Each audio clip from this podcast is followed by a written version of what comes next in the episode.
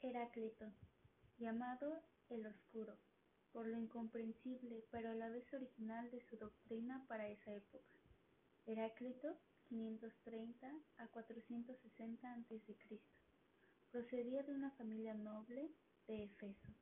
Podemos considerar su pensamiento como independiente y opuesto al de Parménides, pues mientras aquel piensa el ser como algo estático e inmutable, el oscuro lo concibe desde el cambio constante.